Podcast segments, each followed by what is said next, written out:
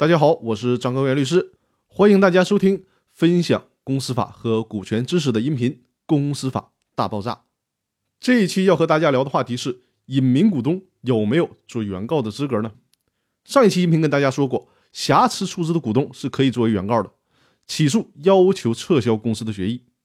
那隐名股东呢，有这个资格吗？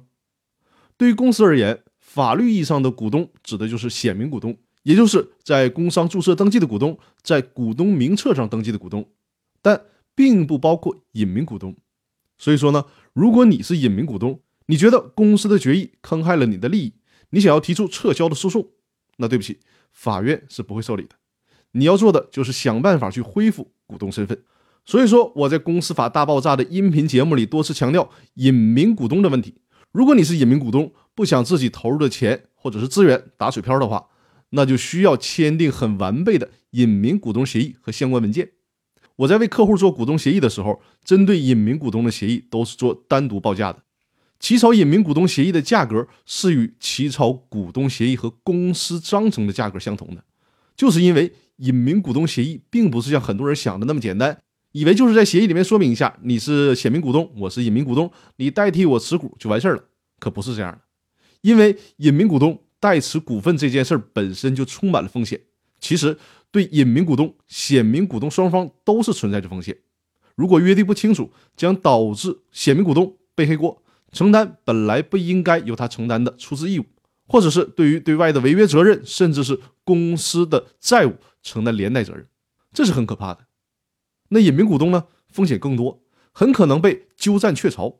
本来是自己的股份，最终被显名股东占去了。自己的投资投入打了水漂，一去不复返，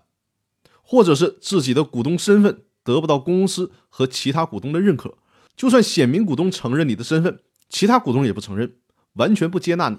你一点办法都没有。还有，就像今天话题说的，自己的股东利益被侵害了，也投诉无门，谁叫你不是法律上承认的股东呢？所以在制定隐名股东协议的时候，就要设计很多的条款，去尽量避免这种法律风险。而且非常关键的一点是。隐名股东协议绝对不是显名股东和隐名股东两个人之间的事儿，不要以为两个人签协议了就完事儿了，不是的，这种协议是需要公司其他股东也签字确认的，承认你们之间的代持股份的关系，承认你们是隐名股东和显名股东的关系，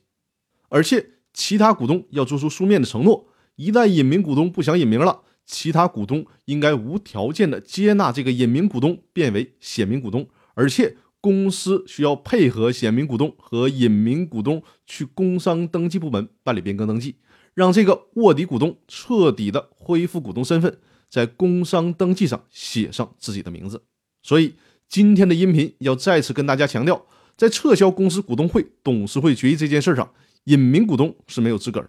没有做原告的资格，没有提起诉讼的资格，这一点大家一定要注意。那好，今天的分享就到这里。更多内容我们下期继续。